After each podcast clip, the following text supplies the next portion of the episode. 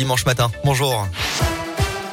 Bonjour Alexis, bonjour à tous. À la une de l'actualité, retour sur ces deux manifestations qui avaient lieu dans le centre-ville de Lyon hier. D'après la préfecture, près de 550 manifestants ont répondu à l'appel de Youth for Climate pour lutter contre le changement climatique.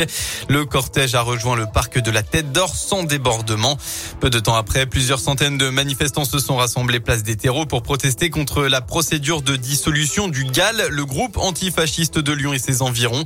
Les manifestants ont là aussi euh, défilé sans incident, mais quelques tensions ont éclaté entre plusieurs militants et les forces de l'ordre au niveau du Vieux-Lyon. Un corps repêché dans la Saône hier. Ça s'est passé au niveau du pont de Beauregard à Villefranche-sur-Saône vers midi 30. D'après le progrès, c'est un encadrant d'un cours d'aviron qui a fait la macabre découverte. La victime, un homme âgé de 40 à 50 ans selon les premières investigations, n'avait pas de papier d'identité sur lui. Une enquête a été ouverte pour connaître les raisons du décès.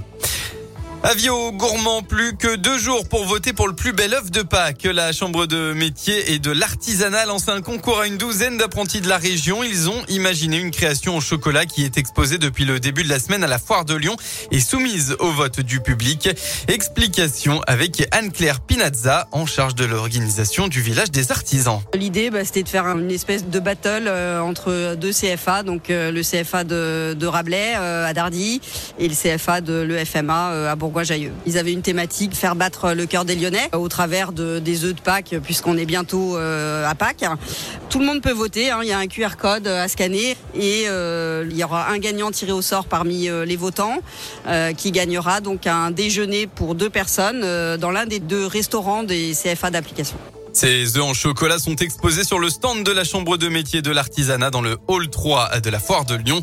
La Foire de Lyon qui va se clôturer demain en fin d'après-midi.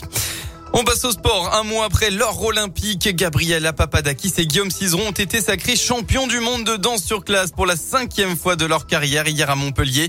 Les deux Auvergnats se sont imposés avec 229,82 points. Nouveau record du monde, que ce soit sur le libre et sur le général. Ils ont défoncé deux duos américains. En basket, l'Asvel ne défendra pas son titre. En quart de finale de Coupe de France hier, les Villeurbanais ont été éliminés dans les tout derniers instants du match en s'inclinant 79 à 78 contre Gravelines Dunkerque, alors qu'ils ont mené jusqu'à 17 points euh, d'écart pendant le match. Les tenants du titre devront se reconcentrer en championnat s'ils veulent au moins remporter un trophée cette année.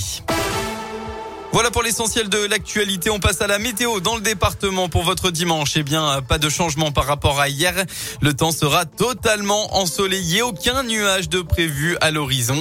Côté Mercure, ça augmente. Il fera au maximum de la journée entre 18 et 20 degrés.